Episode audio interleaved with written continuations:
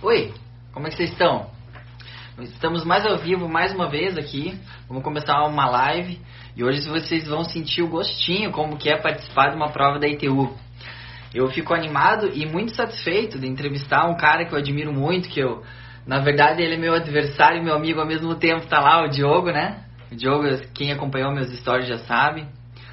É... Vou falar com ele, a gente vai conhecer por dentro do mundo do triatlo até, no, até na live ele é mais rápido que eu. Fala, Diogo. Boa noite. E aí, beleza? Tudo certinho? Como é que foi teu dia hoje? Tô tranquilo, tirando a, a, as tarefas do lar aqui. Pedalei, nadei, dei treino, fiz compras, cuidei da casa, cuidei da molecada. Foi bom. Ótimo. Então, já, já que estamos falando é, da vida familiar, quantos filhos você tem? Só para o pessoal saber. São três. Três meninos, um de oito anos, um de cinco e um de três. Então, eu tenho... Seis. Aí, tá me corrigindo. Aí. Seis. Seis anos? É seis. É, é oito anos, seis e três. Legal, né? Esses motivos eu acho que me identifico com você, cara. Essa lives, é, eu tenho vou trazer algumas atletas que pedem no nível. Peraí, tá falhando, Gui, a, sua, a seu som. Não sei se é a minha net. Você tá me ouvindo bem? O seu tô, som tô. tá meio. Tô ouvindo bem. Não sei se é o barulho aqui da molecadinha. Até pedir pra esposa Pode. ver se vai pra rua. Então, pedindo gente... pra, pra esposa gente... ir pra rua com eles.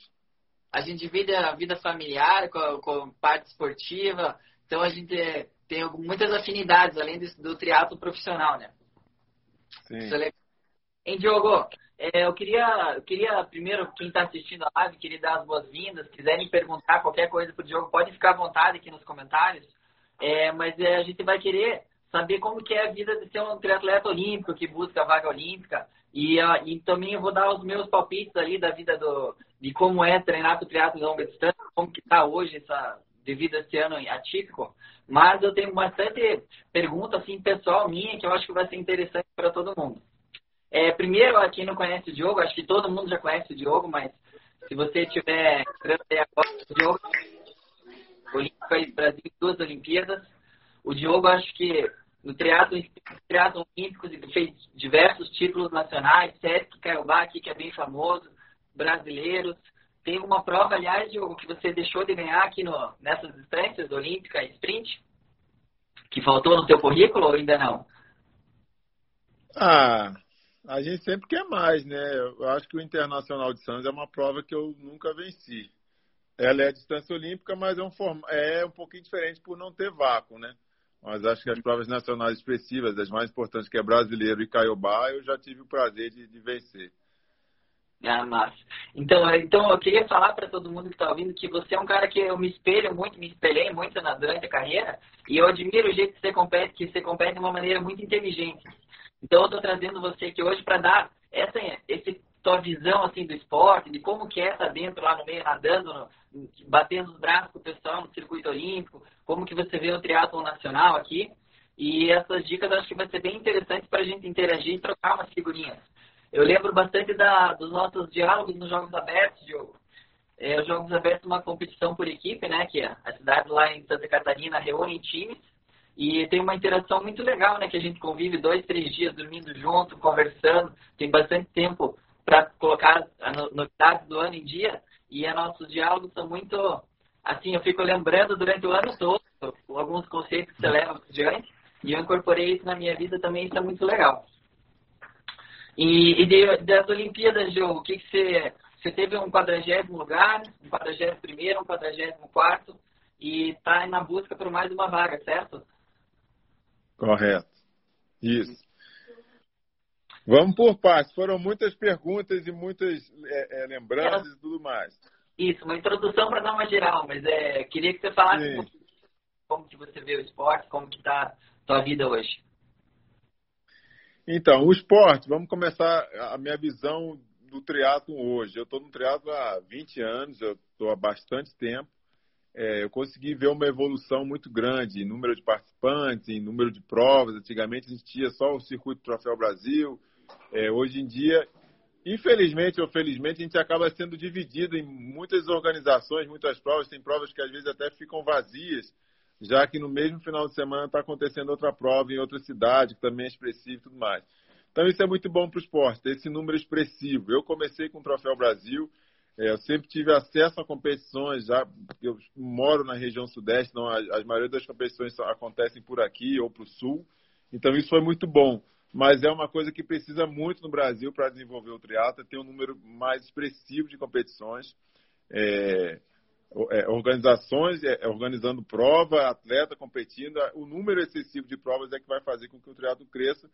Tem crescido, apesar desse ano quase, né, não, não, não tivemos prova nenhuma, mas principalmente o triatlo eu não digo que cresceu nesse ano, porque dificilmente a gente pratica uma, um, o triatlo no dia a dia. É, a gente não nada e sai, sobe na bicicleta e pedala, depois desce uhum. e sai correndo.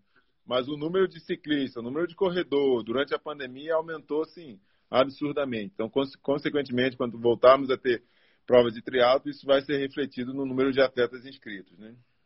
Eu acho que os atletas eles começam a pegar gosto pela modalidade quando começam a praticar mesmo. Todo mundo é, gosta, tem uma afinidade com o esporte, mas a, o gosto mesmo pelo triatlo vem, vem quando você começa a participar de prova, começa a sobressair, começa a melhorar, vê o corpo mudando, né? Começa a ficar mais, mais forte para as modalidades, isso é muito legal. Isso me remete ao jeito que você começou no triatlo, Diogo. Você começou como amador, né? Você, até, eu até lembro que no início da tua carreira você começou fazendo passeios de bike, viagens de bike. Sim. Aí começou a fazer o triatlo porque você já corria. É legal você comentar rapidamente desse teu início na modalidade. Depois eu vou querer saber como que foi essa tua transição do amador para o profissional, que também foi bem interessante. É, eu sempre gostei muito de atividade física. Desde moleque eu, eu, eu era um pouco sozinho, um pouco é, solitário solitário, assim, e gostava de viajar de bike, de correr, de ir pra praia, ficava dentro da água quase que o dia inteiro pegando onda, surfando e tal, é, pegando jacaré. Eu com 15 anos já fui para Teresópolis, do Rio para Teresópolis são mais de 100 quilômetros pedalando, com uma serrinha boa no final, então assim, já era um pouco assim, um cara que gostava de atividade física e com 17 para 18 resolvi juntar as três modalidades. Já havia feito em momentos diferentes da minha vida as três modalidades. Com 12 anos eu morava do lado do Clube Fluminense, então eu nadava lá, em escolinha e tal. Com 15, umas corridinhas de rua. Com 17 anos, umas viagens de, de, de bicicleta aqui pela região sudeste mesmo. E com 17 para 18 anos resolvi juntar as três modalidades, mas sem pretensão de ser um atleta profissional, fazia porque aquilo me dava prazer, porque eu gostava. E uhum. rapidamente, pelo comprometimento com a, não com a performance, mas com o que estava planejado, né, com a planilha, esse, esse, comprometimento, essa seriedade em executar o que estava proposto ali pela treinadora, Márcia Ferreira, com quem eu fiquei nos primeiros 5, 6 anos de triatlo. Isso logo foi colhendo resultados, assim, eu comecei triatlo no início de 2000, final de 2001 eu estava vencendo a categoria e amador geral do Troféu Brasil e tal, então em 2002 eu já comecei a competir na categoria profissional.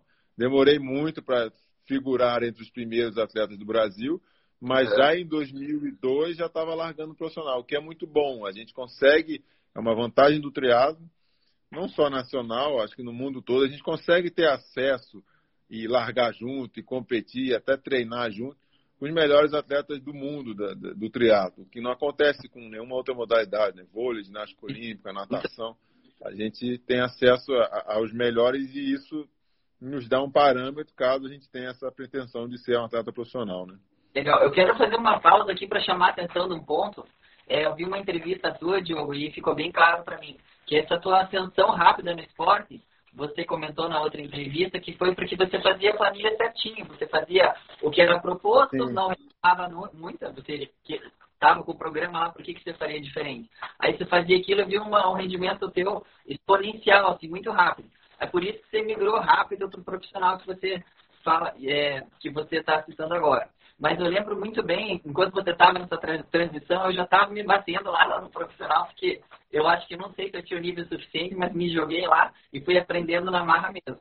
Mas em 2003 a gente se encontrou numa prova, de jogo num Pan-Americano, que eu tava, era o Sub-23 e todos os amadores eram numa largada só, lá no Rio de Janeiro. Não sei se você vai lembrar dessa prova. Foi a primeira vez Lembro que eu muito bem. Lembra? Então, Muito bem essa prova. Aí o, o pelotão tava gigante, Aí você e o Chicão, acho que fizeram uma fuga, né, na, na bike, tipo, faltando 50 pessoas. O Raul, Raul Furtado. Raul Furtado, Raul, foi? Eu acho que sim, acho que sim, exato. Eu sim. sei que na corrida, eu comecei a correr muito forte no começo, lá do pelotão, aí encontrei você no quilômetro 2 ou 3. E daí foi uma briga, né? Ficou só nós dois, e daí você via seguindo no meu passo, e eu falei assim, cara, esse cara não, não larga do meu pé. E eu tentei acho que umas 7, 8 vezes, eu dava uns 200, 300 metros no meu máximo. É, acho que foi, vou te falar a verdade, foi a melhor corrida da minha vida. Eu acho que deu 9,600 para mim, 30 minutos e 50. É, daria 32, 10 quilômetros. Mas é, daí, no finalzinho, o que aconteceu? Eu tentei tantas vezes que eu estava esgotado, já meio que não consigo ganhar desse cara na metade. Vamos ver o sprint. E no sprint é uma característica tua, que eu vinha saber depois, cara, teu sprint é muito forte, fulminante. E daí eu vi você abrindo bastante, numa velocidade incrível. E daí eu falei, porra, quem que é esse cara, meu? Nunca vi ele no profissional. E daí é, foi ali que eu conheci você. E foi aí nosso primeiro contato em provas, que sucedeu de para frente. Mas você, você lembra dessa prova, Diogo? Eu lembro muito, eu lembro que a natação era no, no posto 6, em Copacabana. A gente pegava a bicicleta ali, pedalava até a rodoviária, na perimetral, no Rio de Janeiro, o elevado que nem existe mais. A gente deixava a bicicleta ali meio que no centro, no aterrão, ali na Glória, né? E vinha correndo uma corrida de 10 quilômetros sem repetir percurso. A gente só percorria é, um trajeto, que é do, da, da Glória ali do Rio até o finalzinho de novo de Copacabana. E o legal é que eu tava com uma roupa do Brasil e você não. Então as pessoas meio que torciam para mim, assim, né? Por onde eu passava, a galera, vai Brasil, como se você não fosse brasileiro e que todos estivessem torcendo para mim. Foi uma prova bem marcante, foi acho que talvez uma das primeiras competições expressivas assim que eu venci. Eu fiquei assim bem, bem feliz e foi o primeiro contato nosso, sim. É, então, Diogo, é, e depois quando você começou correndo profissional, como é que foi? Eu queria que você falasse dessa transição, porque tem muita gente que é um top armador, quer correr profissional, mas tem muito medo. O que, que você pode dar de dica para essas pessoas que eu tenho, inclusive tem vários atletas que estão nessa transição entre amador e profissional, e eles estão querendo largar profissional, mas tem algum receio, mas eles têm aquele desejo. Então, que, que dica você daria para essas pessoas?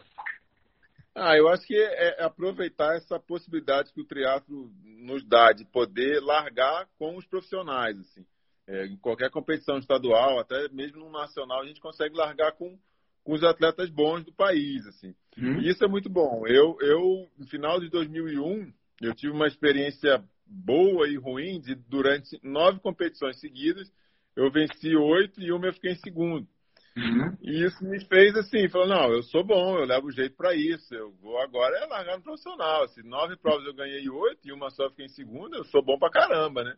Aí a primeira prova foi já o Internacional de Santos em 2002, que eu pegava na bike, a minha pior modalidade era natação, eu pegava na bike uma ou outra mulher que tinha largado comigo. Eu, não, eu nem assistia a prova masculina. Ainda mais ali que a gente não consegue quase cruzar, cruza uma vez só com os outros atletas que estão à nossa frente. Então, ali já foi uma, uma porrada forte, assim, você ganhou nove seguidas, mas na categoria amadora, né? Agora que você está no profissional, você não vai nem ver lá o Galindes, o Fábio Carvalho, a galera que está abrindo na bike lá na frente. Numa época ainda que o Internacional de Santos tinha gringo e tudo mais. Então, assim, fiz uma corrida de recuperação, que na verdade não é de recuperação, é de buscar os mortos, enquanto uhum. os primeiros continuam abrindo lá na frente. Então, acho que a dica seria essa, assim, de, se tem a pretensão de ser um atleta profissional, o quanto antes você ingressar na categoria profissional, mesmo que tome porrada assim, já na natação, quanto antes melhor, porque eu acho que é aí que a gente vai aprender e sentir igual comigo no circuito mundial, de muitas vezes estar tá nadando bem, tá achando que está fazendo série boa de natação, as melhores séries da vida. Aí quando chega numa etapa de mundial, já na primeira boia, passa em último, no congestionamento, com 300 metros de prova, já estou 40 segundos atrás do primeiro. Então, assim, a experiência, a vivência entre os melhores do mundo, já que a pretensão é de ser um dos melhores do mundo. Ah, quanto antes você puder ter essa vivência, melhor. Para já ir sabendo o que, que você precisa. Porque é muito comum, é até uma visão que alguns, alguns amadores têm de ah, fulaninho aqui no Brasil ganha tudo, chega lá fora amarela. A questão uhum. não é uhum. nem essa, que aqui o nível é outro. Quando ele chega lá fora, ele está mais bem treinado, descansado e tudo mais, mas o condicionamento não permite brigar de frente contra os melhores do mundo, que o nível é completamente diferente. Então, quanto antes você pôr a cara a tapa, melhor. Entendi. Eu também concordo com você. Deixa eu fazer um, só um parênteses, tá? Minha, minha Wi-Fi tá bom aqui, porque eu ouvi nos comentários aqui que tá a imagem. Tá, tá vendo bem, Diogo? Ou tá meio embaçado? Não, a sua imagem tá um pouco embaçada, mas tá tranquilo. É bom que esconde um pouco seus cabelos brancos. Boa. Então, beleza. Eu não sei porque o Wi-Fi tá ligado, tá normal aqui. Eu vou, depois eu vou tentar desligar o Wi-Fi, vamos ver se melhora. E, Diogo, é, eu estou bem curioso para saber como que é correr no circuito mundial, mas eu queria saber na, na tua vida pessoal. Você começou a largar na elite, foi campeão mundial amador, teve esse, essa dificuldade no início de, de correr no profissional, mas para quando você quer melhorar, é, quer melhorar, quer buscar alguma coisa além, você realmente tem que se comparar com aquele, com aquele nível técnico mais alto.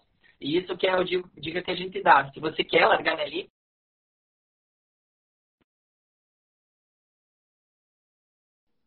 aqui. Eu vou tentar cancelar aqui o Wi-Fi Você... que só está pedindo. Só um segundo, Diogo.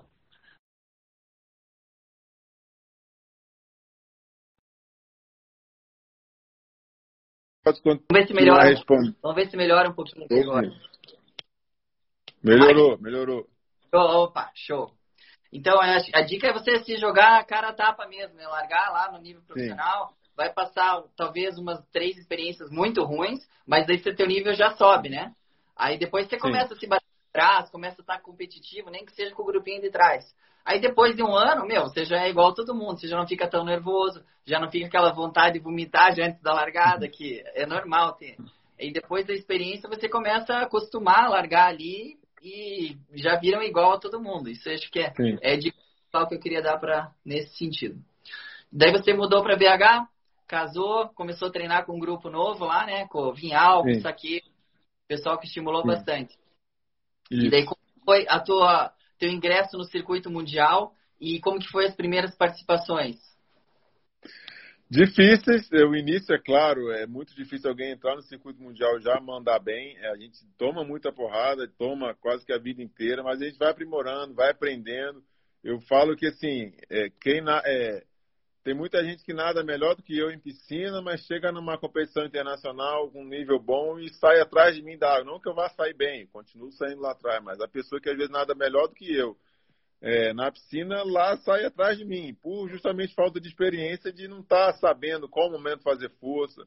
É muito comum atletas e até treinadores me perguntar ah, quanto é que você tem no 1500?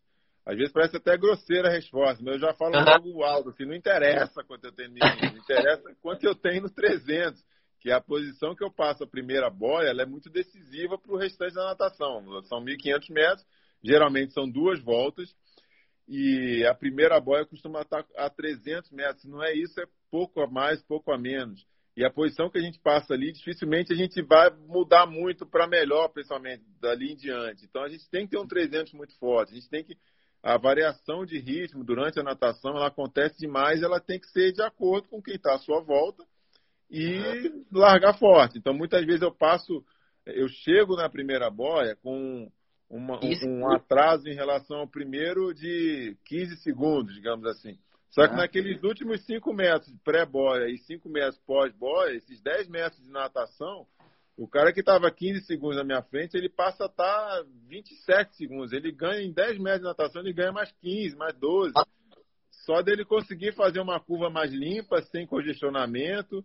Hum. Aí você pensa, ah, nadar ali atrás é muito difícil, né? Pô, nada na frente. É igual a, a moto está ali para ajudar todo mundo no Fast Triatlo da Globo, como sempre teve. É, é, e a culpa não é da moto, a culpa é de você que nada mal. Vai nadar na frente. A moto vai estar ali sempre, porque a moto tem que ter uma tomada boa, ela não vai dar o zoom de longe, não vai ficar na cara do ciclista. Então, assim, sabendo que vai pegar congestionamento na primeira boia, com 300 metros, passe a boia com, com uma velocidade superior a 1,0 cada 100, que é o que a galera faz. A galera passa com 58, 59 segundos cada 100 metros até a primeira boia, então 3 minutos. 300 ali. metros mais inteiro. 3 minutos, é. 300 metros, 3 minutos, 2,55. É, virou, reduz um pouco para 1,7 cada 100.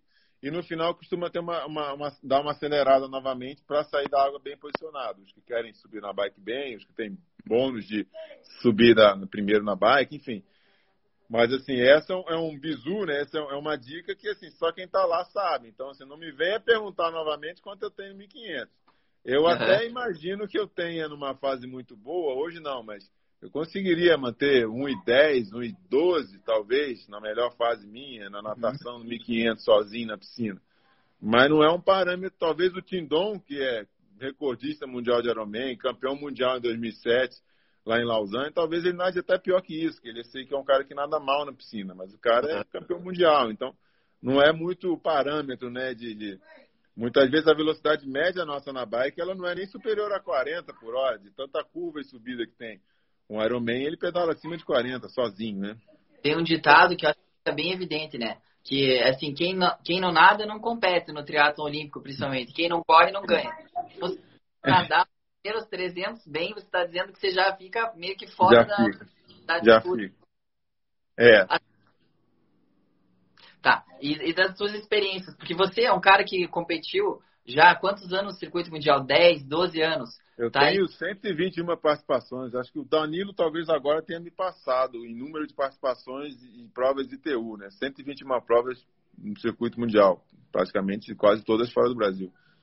E, e como que você vê o triatlo competitivo lá fora? Como que era em 2012 quando se classificou e como que é hoje? O que que mudou lá fora? Porque eu sei que hoje você é um dos caras mais velhos no circuito, não é, Diogo?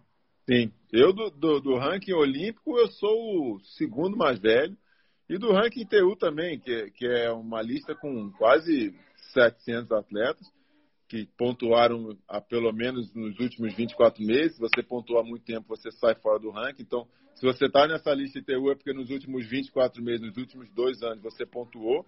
Então, assim, entre os 100, agora não sei a certa minha colocação, mas entre os 100, se eu tiver dentro dos 100 hoje, eu sei, eu tenho certeza que eu sou o único é, de 82 ou mais velho, né? Não tem ninguém mais velho do que eu entre os 100 do mundo. E entre os 500 da lista tem talvez dois ou três com a mesma idade ou de 81. Então eu sou um cara que realmente está nos acréscimos, está na teimosia de continuar ainda na distância olímpica. Tá, então para minha pergunta ficar bem clara, então. Então, é, agora você vê que a idade média do pessoal do triatlo diminuiu. Você acha que as características da prova influenciaram isso? Por exemplo, 100 metros iniciais muito fortes, 300 metros iniciais da natação muito forte, as retomadas explosivas na bike, a questão da dirigibilidade da bicicleta, a questão Tudo da isso. corrida. Como, como que você... Como que é competir hoje? Tudo isso influencia muito. Eu até brinco, talvez eu seja até agressivo com, competi com quem competiu em Sydney, mas eu falo assim, as melhores fases da minha vida, é, eu competindo em Sydney, na Olimpíada de Sydney, em, na Austrália, eu ganharia uma medalha. Na Olimpíada de Londres, eu consegui classificar com muitas pontuações em competições que eram, que, que eram, que eram performance de 33,20 na corrida. Alguns uhum. somatórios de pontos que eu levei para esse ranking que me classificou, cara, os piores talvez resultados da classificação de Londres, que somaram pontos, tinham corridas de 33,20 nos 10, depois de um pedal difícil, mas tinham corridas, digamos assim, ruins para o circuito mundial hoje.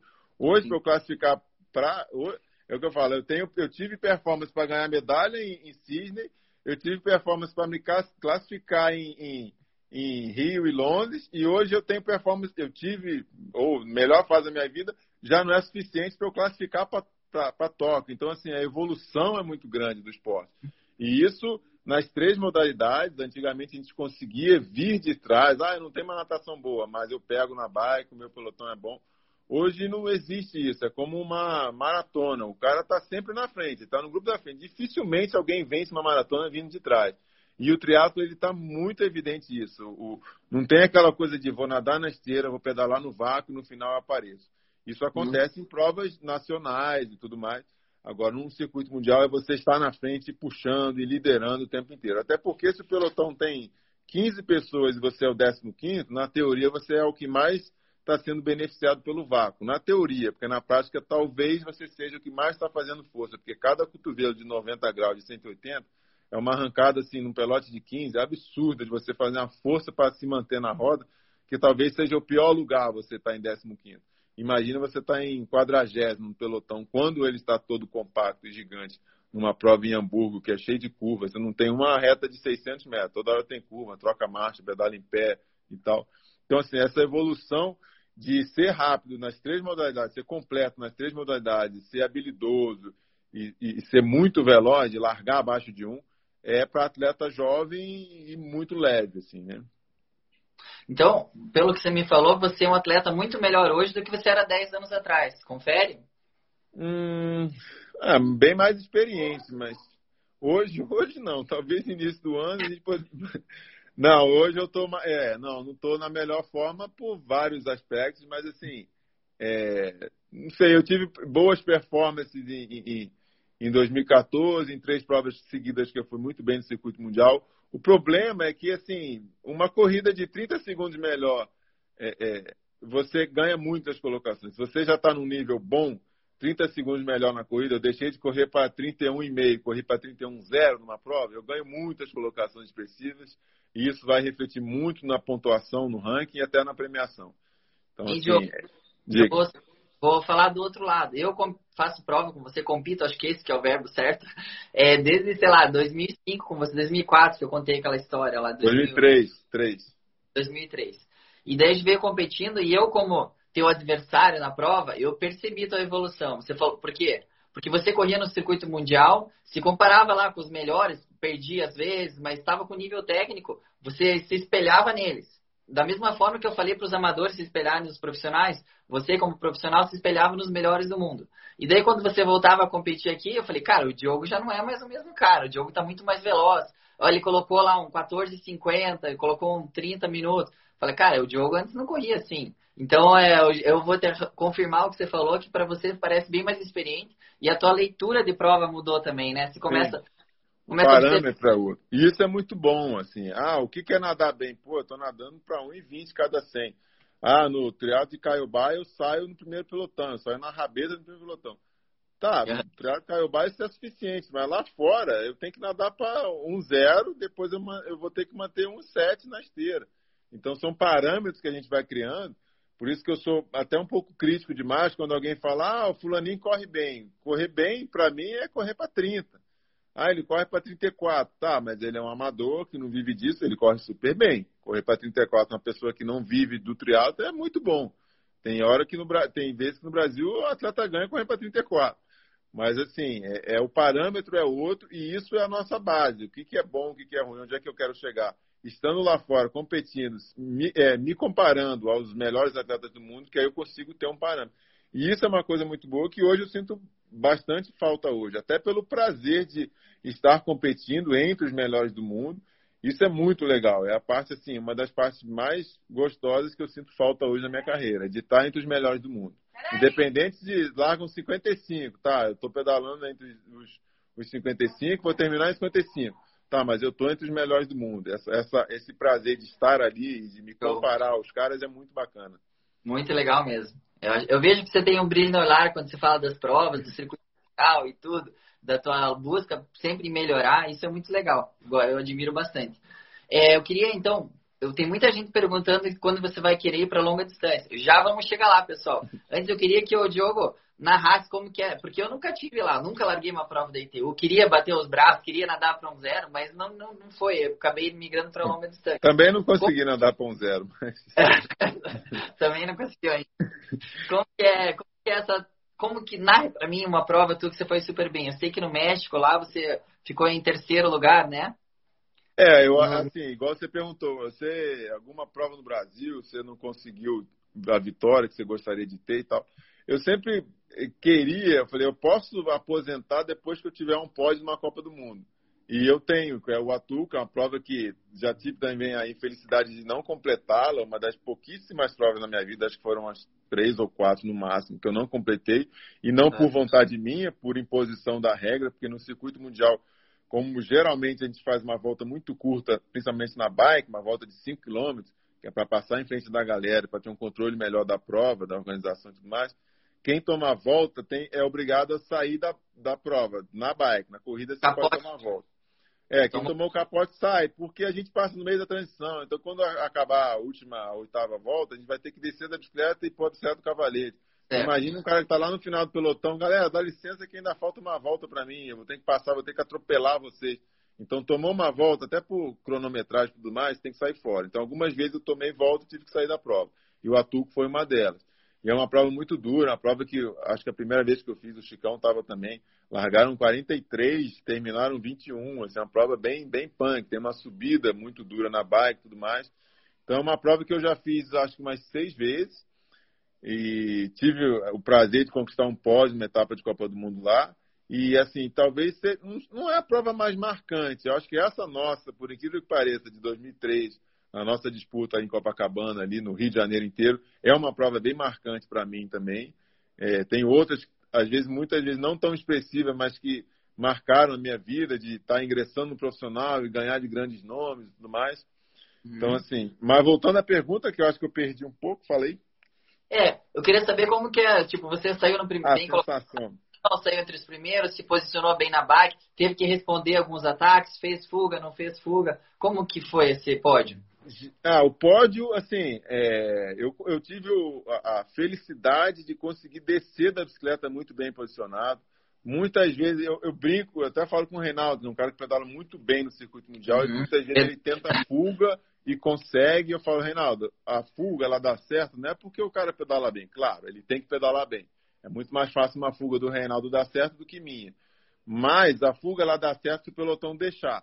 E eu tive a felicidade de conseguir um bom posicionamento no final, que é algo bem difícil para mim, porque muitas vezes é, o Lauta, meu treinador, até briga, que ele me vê passando na antepenúltima e na penúltima volta ali entre os primeiros, e na hora de descer da bike, que é a hora que mais o posicionamento mais importante da bicicleta, não é durante a prova inteira, é durante a descida da bike. Você tem que estar entre os primeiros. Você pode estar na rabeta do pelotão a prova inteira, mas quando você for descer da bike, você tem que estar de preferência em primeiro que ali vai começar a corrida, aqueles segundos são cruciais, principalmente na prova de 5 km. E eu tenho uma dificuldade em me posicionar para frente do pelotão nesse momento de última volta, porque os momentos que eu tenho para ir para frente são os momentos de arrancada de pós-curva, que eu não sou um cara bom, eu sou um cara meio que caminhão, eu vou embalando e depois de uma longa reta eu consigo embalar bem. Por isso que eu gosto da prova de Caiobá, que ela não tem muitas curvas, é uma estrada que flui muito bem. O pelotão consegue revezar e a gente andar numa velocidade boa o circuito ITU é muito travado. Por isso que eu falei, a velocidade às vezes média não passa de 40 por hora. Então, essa, esse posicionamento bem no pelotão que se dá durante essas arrancadas, eu não consigo ter. Na hora que eu consigo passar a galera, já está fechado o meu caminho, está todo mundo bloqueando a passagem, não tem por onde eu ir, já está esticado demais, não tem potência para passar. Então, essa prova de Watuca eu consegui descer da bicicleta muito bem posicionado. Entre os primeiros, saindo para correr com um certo alívio. Eu lembro que os primeiros me passaram. Eu saí com alguns que saíram mais fortes do que eu, que depois até morreram, mas assim, o grande pelotão mesmo, grosso, Messias, que depois fez a, a, a segunda colocação, a prata, ele me pegou faltando, se não me engano, dois quilômetros, assim. Então eu tive, um, eu tive um, uma capacidade de respirar, principalmente no primeiro quilômetro, que é a minha deficiência, seja a prova curta ou longa, o meu primeiro quilômetro é problemático, e consegui, é, é, cheguei a estar tá em, faltando um quilômetro, estava ali no meio do grupo, cheguei a estar tá depois do décimo, mas assim, a poucos segundos do segundo, todo mundo junto, na verdade, porque a prova hoje em dia de ITU, distância curta, sprints de, né, de 750, 25, ela em 30 segundos, ela chegam mais de, de, de 30 atletas, chega praticamente o pelotão inteiro. 30 então, segundos. Chega todo mundo, chega todo mundo, chega o pelotão inteiro. Se você uhum. correu para 14 20, você ganha a prova. Se você correu para 15 10, você chega em último do seu pelotão, mesmo tendo feito uma baita corrida. Então uhum. eu consegui ir para o sprint e vencer e assim, nossa, vencer não, né? Mas conquistar uma medalha e falar assim, cara, consegui uma medalha que agora eu posso aposentar no circuito ITU que eu tô feliz, assim, cheguei onde eu queria. Depois de 120 competições, eu consegui um pódio na Copa do Mundo. Tenho inúmeros outros pódios, principalmente Copa Continental, Sul-Americana e tal, mas assim, em etapa de Copa do Mundo foi o primeiro e talvez a, a, minha medalha mais assim expressiva na carreira até então. Duas coisas me chamaram a atenção na tua resposta. Primeiro, a tua resiliência. Ó, não foi a primeira vez que você competiu lá que você chegou em terceiro. Sim. Você teve que ser desclassificado, você teve que tentar uma, duas, três, pô, sei lá, quinta, sexta vez que você conseguiu o posicionamento, o detalhe de você Sim. se posicionar.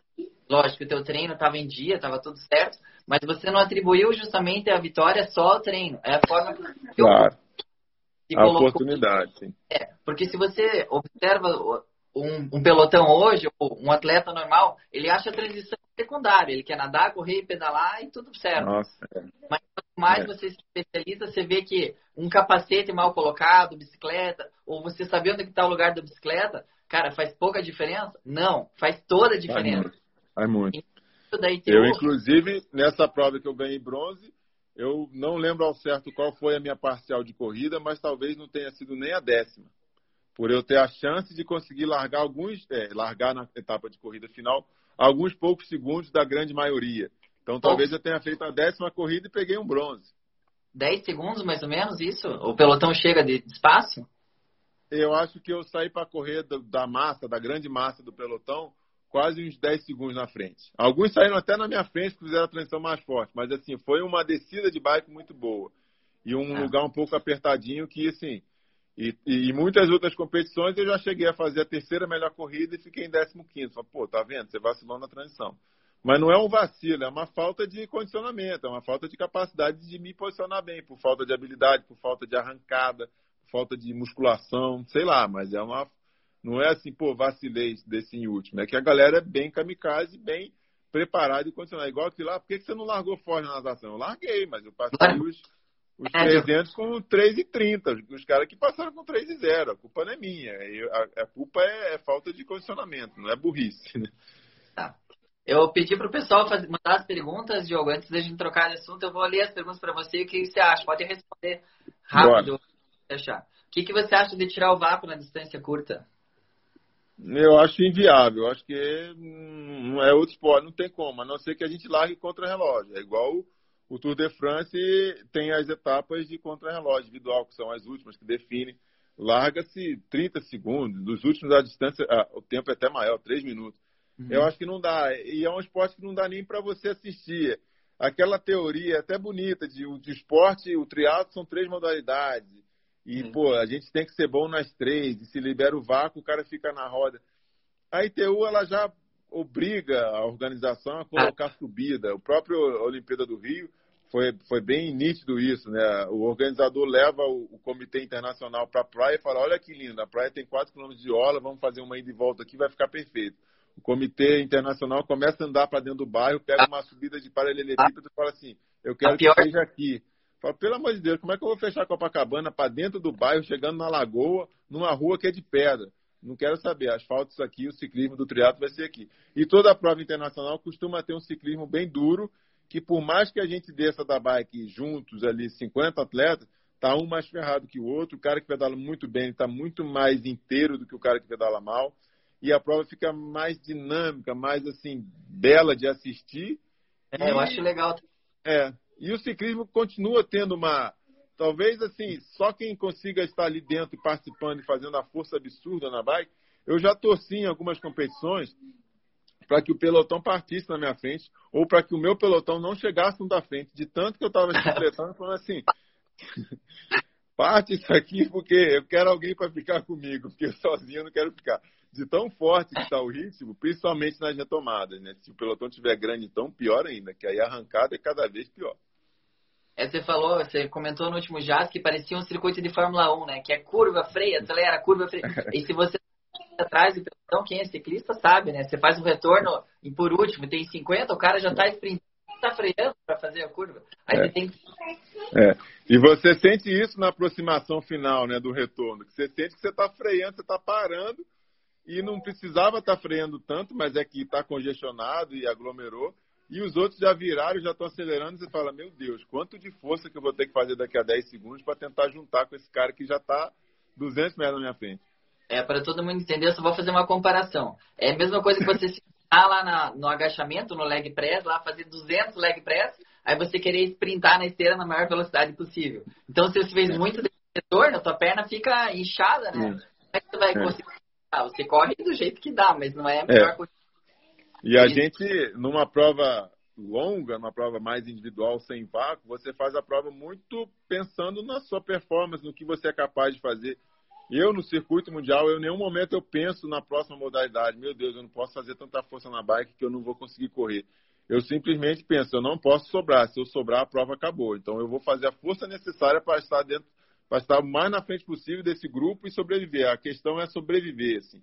Principalmente talvez essa não seja a fala para um Javier Gomes, está ali liderando é. e tem a estratégia de vencer. Mas alguém que está com uma capacidade física um pouco inferior, o lance é sobreviva e vamos para frente, vamos tentar é, aguentar o máximo que dá essa intensidade sem pensar no amanhã. Como todo treino deve ser. O treino é forte hoje, vamos fazer o treino forte hoje. Não fique pensando que amanhã você tem um longão de bike, senão você não vai conseguir executar bem o treino forte de hoje, seja de natação, corrida, bike, musculação. É. é a gente já competiu junto inúmeras vezes, né, Diogo? Como, como eu já falei outras vezes. Eu acho que eu devo ter chegado na tua frente 2 a 3% das provas. A maior parte das vezes eu para trás. E a gente se encontra em provas intermediárias, que eu acho que é a Internacional de Santos, que a gente já competiu algumas vezes. Ou a gente fez um ciclismo, às vezes, um pouco mais forte. Mas eu, olhando o teu perfil, eu vejo que realmente você tem a, o início da corrida um pouco mais lento, mas você vem reagindo. E, então, quando eu estou na minha cabeça que a gente está correndo junto no quilômetro 4, eu já vi é. que minha... Caramba, se eu quiser chegar na frente, eu tinha que estar bem na frente nessa hora. Então, essas retomadas, até talvez por ser, por ser mais pesado que a média, seja mais difícil, porque você gasta um pouco mais de energia. Mas Sim. também, a hora que você pega aquela inércia, você usa o teu VO2, que é muito grande, por sinal, é enorme, e daí você começa a acelerar, acelerar, e o final é muito forte. E, e agora eu queria fazer a pergunta inversa. O que, que você acha que eu podia melhorar no meu triatlo olímpico?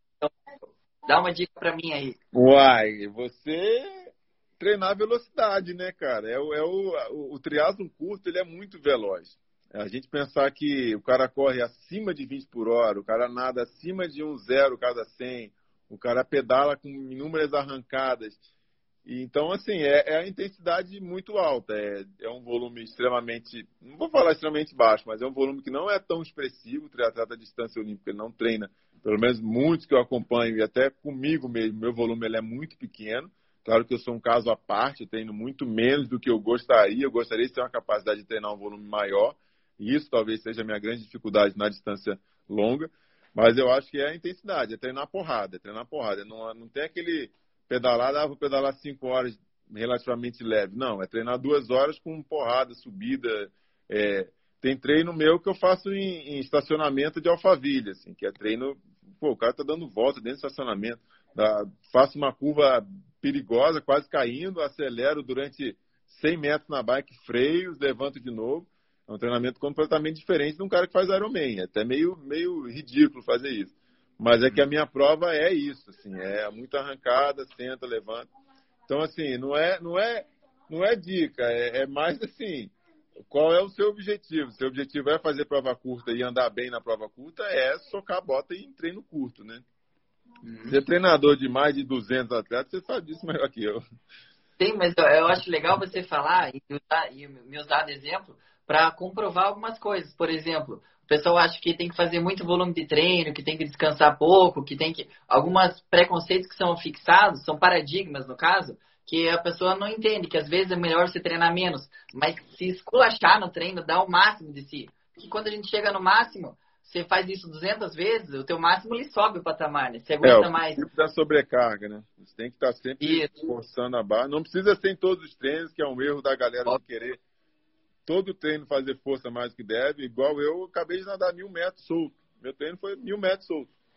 Aliás, é. a maioria dos treinos tem sido só mil metros solto. Mas assim, tem muito treino que é, é solto, não é para terminar morto, né?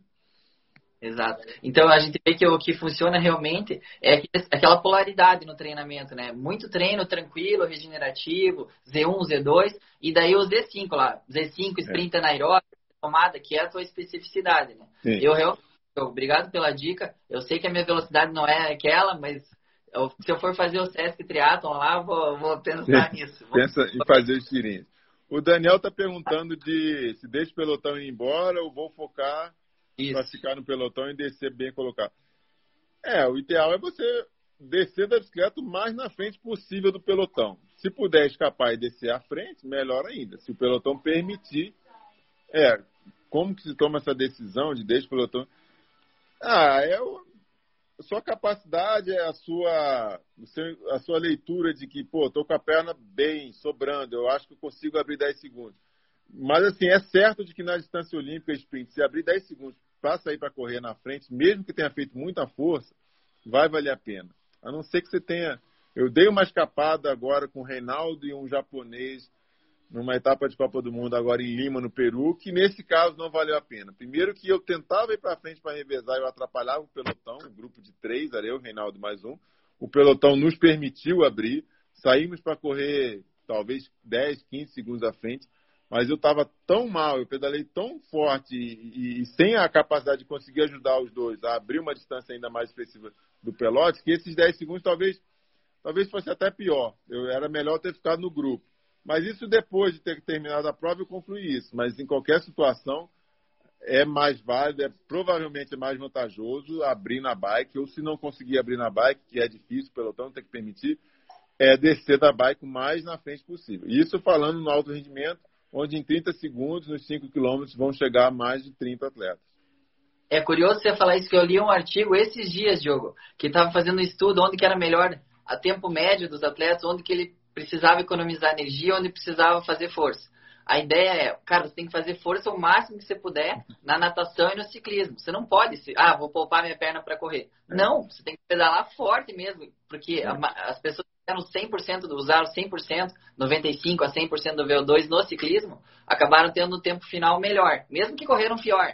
E, e eu vou por um parênteses nisso, quando você está lá na frente, é outra motivação, você acaba correndo melhor porque está na frente, porque está muito à frente do teu tempo. Sim. E você essa parte psicológica de estar tá lá na frente já, já supera qualquer adversidade.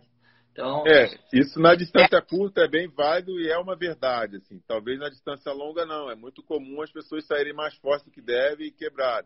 Mas no curto a gente tem que, tem que se quer vencer, tem que estar na frente. Ninguém vence hoje em dia uma prova expressiva vindo de trás. É muito difícil. Então, difícil. se eu quero vencer, eu vou para frente. O que acontece com muito atleta é que ele quer no meio do caminho. Mas, assim, se eu quero vencer, se eu não quero ficar em oitavo, que às vezes é uma briga que acontece com a gente no pelotão, principalmente em Caiobá, que às vezes tem um pelotão na frente abrindo, e fala, cara, eu não estou aqui para disputar o, o, oitavo. O oitavo e o décimo oitavo, para mim, é a mesma coisa. Eu quero estar entre os cinco, eu quero vencer.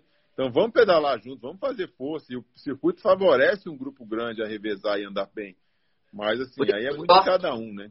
Eu gosto de você ter mentalidade de vencedor, né, Diogo? Eu quero ir pra frente, não importa ser décimo, eu quero ir pra é. frente. É isso mesmo, cara. Isso que é legal. É, vamos tirar a dúvida daquele pessoal. Diogo e provas longas. O que, que você me diz disso? Ué, eu, eu tenho um compromisso ainda com a aeronáutica. Eu falo assim, eu sou fazenda aeronáutica, é o meu principal fonte de renda, e eu estou no programa de alto rendimento buscando vaga olímpica, buscando andar bem em provas de curta distância, distância sprint e olímpica. Então, mesmo que eu vá para a prova longa e, digamos, eu vencer o Ironman da Havaí, já no primeiro Ironman meu, ganhei Havaí. Para aeronáutica, isso não é útil. Eu tenho que andar bem na prova curta. Então, eu não posso abandonar a minha principal fonte de renda e, e que é destinada à prova curta.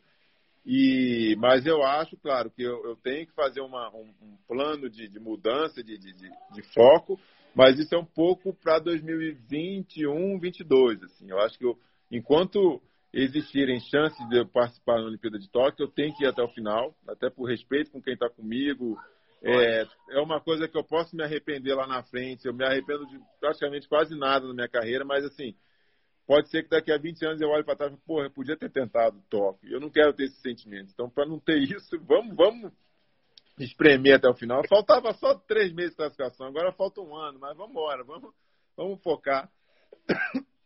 E, e, mas é uma meta, é uma, é uma pretensão minha focar bem. Eu sou um cara que evoluo muito bem ao longo da, da corrida. A distância olímpica sempre foi melhor do que a distância sprint para mim.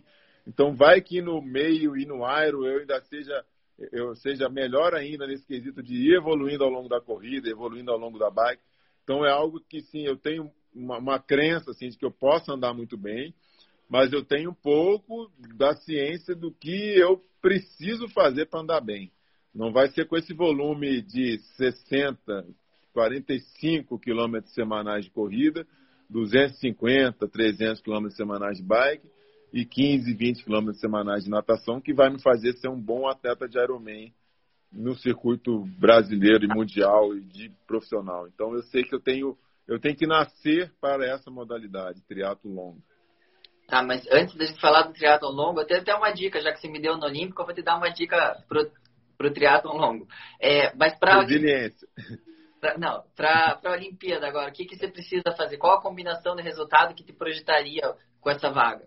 Eu tenho a, a, a terceira colocação na Copa do Mundo de Batuco, está válida como uma das pontuações minhas para o ranking de Tóquio. Tá. Mas eu diria que não preciso ficar em terceiro, mas, mas eu preciso ficar entre os seis, mais umas seis etapas de Copa do Mundo. É algo tá. bem difícil, mas tudo é possível porque a pontuação ela cai muito a cada colocação. A cada, dez, a cada nove colocações ela cai metade. Então eu ficar em nono, é, eu ficar em nono duas vezes é igual eu ficar em primeiro. Eu ficar quatro vezes em décimo oitavo é igual eu ficar uma vez em primeiro. Então assim, não adianta eu ficar sete vezes em décimo nono, é melhor eu ir lá e ficar uma vez em quinto, entendeu?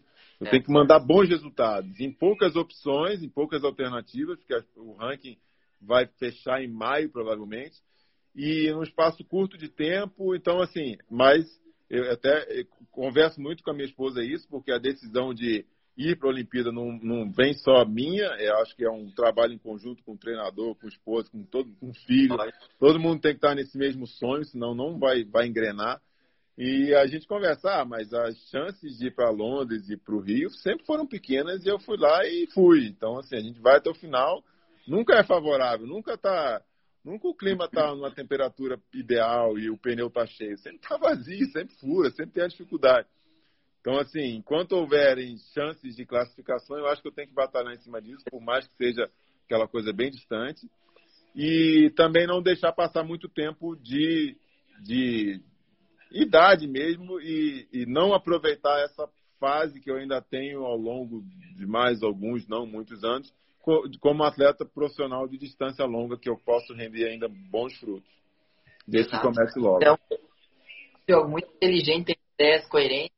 Eu sei que a Patrícia te ajuda nisso também. Vocês têm uma, uma proximidade bem legal. Eu acho admiro isso também. A Jennifer também me ajuda bastante nisso. A quando que é a hora que eu vou. Ah, vou fazer um Ironman lá, sei lá das quantas. Então, eu vou, os últimos três meses para eu treinar como foco principal. Aí Sim. tem a empresa, tem, tem a família. Então, tem que ficar um pouco, tem que priorizar o que a gente está tendo, né? Então é muito legal essa conversa, esse direcionamento. Falei que ia te dar uma dica, né, Diogo? A dica que eu te dou é pro ciclismo, cara. Ciclismo é, cara, 90% do ciclismo é você ficar naquela posição lá aerodinâmica e você aprender a desenvolver potência nela. E realmente, o triatlon olímpico é, tem as acelerações, as retomadas. Isso eu acho que é bom, sabe? É, lógico que vai ter também no triatlo longa distância, mas você vai responder com maior facilidade. E usar o que você melhor, que é essa constância, desenvolver força e ficar na área de mais. É, isso é inclusive um, problema meu, né? Porque eu tenho que trocar a frente da minha bike, porque o meu clipe ele é muito reto. É, eu falo que é um cabo de vassoura para frente. E isso tá me de... tá, eu tô com uma dor no punho, nos dois, nas duas mãos. E eu não tenho andado mais na minha TT. Inclusive, se alguém estiver ouvindo aí, tiver um clipe para vender que ele suba à frente, vai solucionar o meu problema. Ah, o Chicão fez bike fit, ele já deve estar tá pensando em mandar um clipe ou outro aí. Bom, bom, eu preciso de um que suba à frente, porque a minha posição segurando num ferro para reto assim não está viável, já está doendo e eu não estou conseguindo andar. Já tem três meses que eu não ando a bicicleta contra relógio, só ando na road. Então eu tenho que melhorar, esse, não digo esse fit, mas essa esse equipamento, essa parte do equipamento e essa frente da bike. Mas eu sei que a minha, a minha posição aerodinâmica, que nunca foi aerodinâmica, ela tem que ser muito bem trabalhada numa prova longa, né? Vamos falar rapidinho de patrocínio. Você tem patrocínio da Sense Bikes, né? Meu principal patrocinador hoje é a Sense. Eu tenho hoje, eu entrei recentemente, uma coisa que tem me motivado muito a treinar e tal, para o Clube Boníssima. Boníssima é, uma, é um supermercado aqui na minha rua e tal. Então, assim, somos três atletas, não são todos profissionais, mas cada um na sua área e tal. E a gente tem um grupo bem bacana que também tem, tem me motivado bastante a treinar.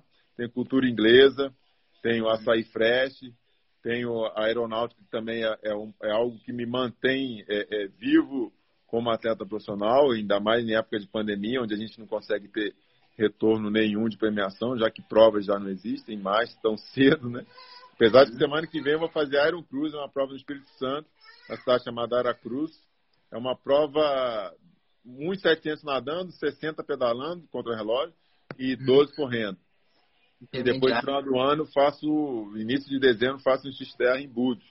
Também mountain bike, mas são duas provas que não é bem a minha praia, uma longuinha de contrarrelógio, uma na terra.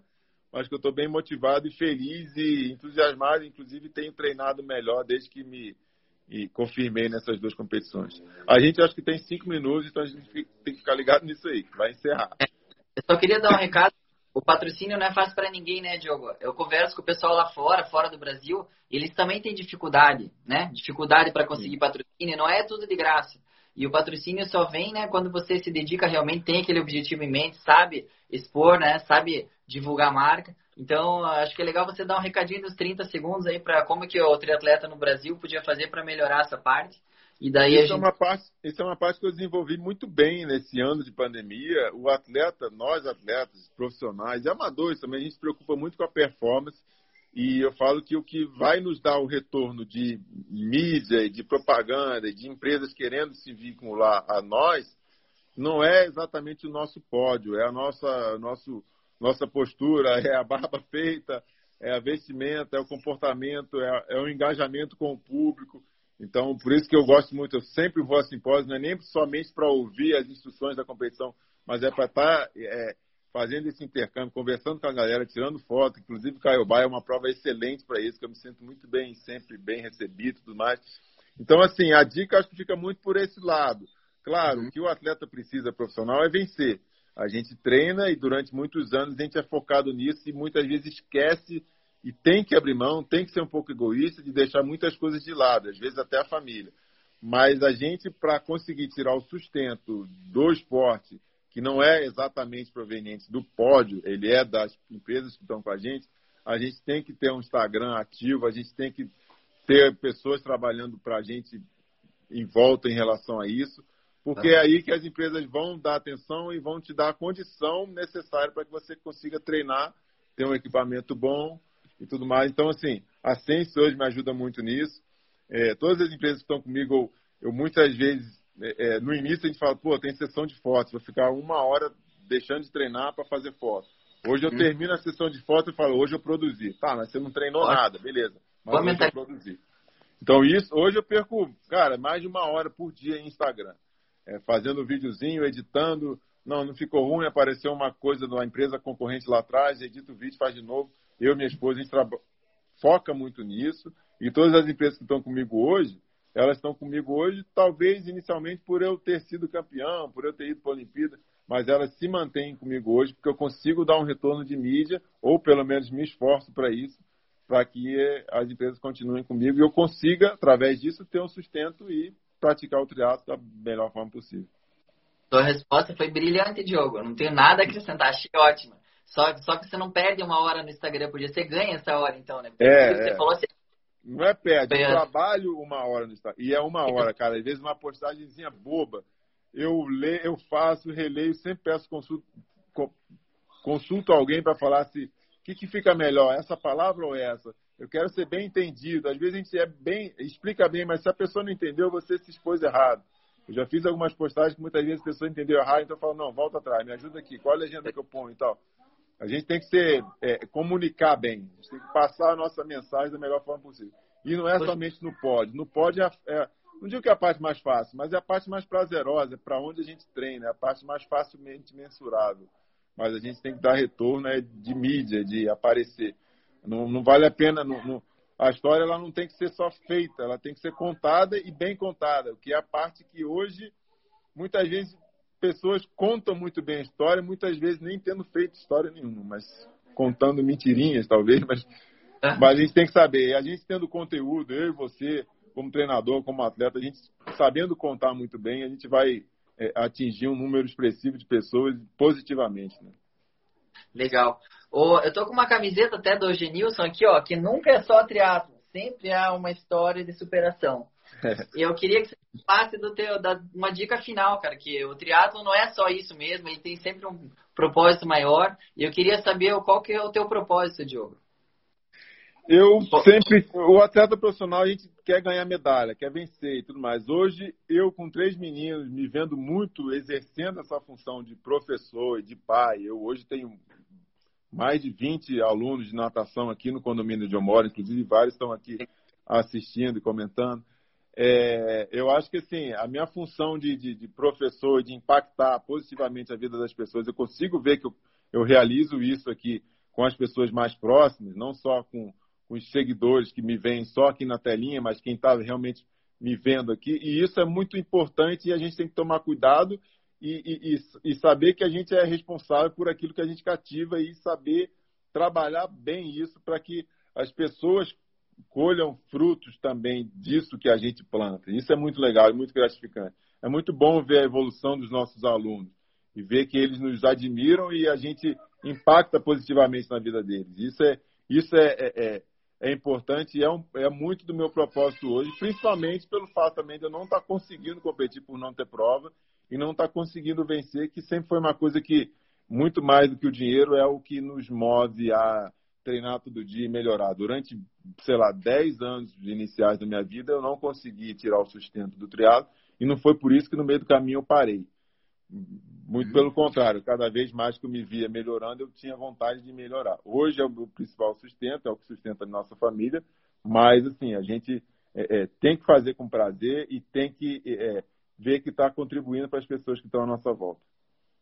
E se você continuar fazendo isso, Diogo, pode ter certeza que você vai continuar contribuindo. Porque uma das coisas que eu sempre tive do teu lado, eu saía dando risada feliz por ter conversado com você, por ter competido com você, a maior parte perdido, ganhado, não importa. Eu sempre saía feliz com o aprendizado. Porque a gente aprende muito por exemplo, né, Diogo? Então, Sim, claro. Você tá lá, você demonstra teu exemplo, você faz, Aí quando você está num papel também de treinador ou de, ou de só de estar tá conversando, a gente lembra de uma frase que você falou de alguém que você admira e você coloca aquilo na tua vida e faz toda a diferença para você. Então isso é uma, uma coisa muito legal que motiva, me motiva também a continuar trabalhando com esporte, treinando, sendo atleta de elite, porque a gente reflete, né, um espelho para por essas virtudes e até para incentivar positivamente a vida das pessoas. Isso eu acho muito legal. Certo? Bom deu... demais. Eu Instagram achei que ia cair já, porque já deu uma hora, ou vai dar em poucos segundos. O Instagram deu uma colher de chá para mim aqui pra gente terminar a live, então. É, porque geralmente então, uma hora cai sem aviso. Eles caem, é bom até cronometrar no relógio para não perder esse time, porque ele desliga na nossa cara mesmo. Pessoal que assistiu aí, obrigado pela participação. É, fiquei bem feliz de conversar de novo com o Diogo. Só se eu ligasse para ele e falasse uma hora, eu já ia sair feliz. E ainda mais vocês tendo todo esse aprendizado, estando por dentro do circuito mundial. Eu, por exemplo, não sabia como que era nadar, que tinha que nadar tão forte nos primeiros 300. Eu sabia que era forte, mas por é. desse jeito. E o chato é que é forte acima da média, né? Vamos fazer um ritmo comum, igual fosse um treino, né? A gente mantém o ritmo é. ao final, não é? E a corrida é a mesma coisa. A galera passa com 2,40 o primeiro quilômetro, nos 10, depois cai para 2,55, 3,0 e depois no final sprinta se tiver ainda com alguém. O que é diferente também da corrida. A corrida de pista não se sai muito mais forte do que a média. Muito pelo contrário, a prova vai acelerando ao longo da prova, dos 10 mil na pista, dos 25 voltas na pista. O triatlo é diferente. Não é, não é, Tá é, dando... é, é, é, quem dita é quem, os dois que estão na frente, no caso os Brawlers, né? Então eles têm a mania de sair para 2,40, então vá com Deus. Entendi. Mas. 2,40 então... eu não consigo sair nem se fosse só um quilômetro. Tá. Diogão, obrigado, cara, de novo. A gente se vê em breve, de preferência, se a gente puder competir juntos, se tiver outras provas. Talvez eu faça o challenge lá, tô com vontade de fazer o challenge, mas eu sei que você não vai fazer, pelo que você falou. E, ou vai fazer, não sei. Ah, agora vai? que você falou, eu vou. Ah, então beleza. Vambora. Não ia ah, não, mas agora eu vou. Boa. Tem então, que tá arrumar bom, então... minha frente. Se alguém me arrumar a frente melhor, eu ponho o clipe pra cima e consigo ficar ali duas horas e meia pedalando. Duas horas, né? Mas... Pra ganhar tem que pedalar em duas horas. Então, no WhatsApp a gente se vê no challenge lá pra disputar mais uma, mais uma prova juntos. Esse é o Miguel, é o do meio. Até mais, Gui. Se eu não tiver no challenge, estarei na torcida. Valeu, tá bom, galera. Valeu. Um abraço. Boa noite. Tchau. Valeu.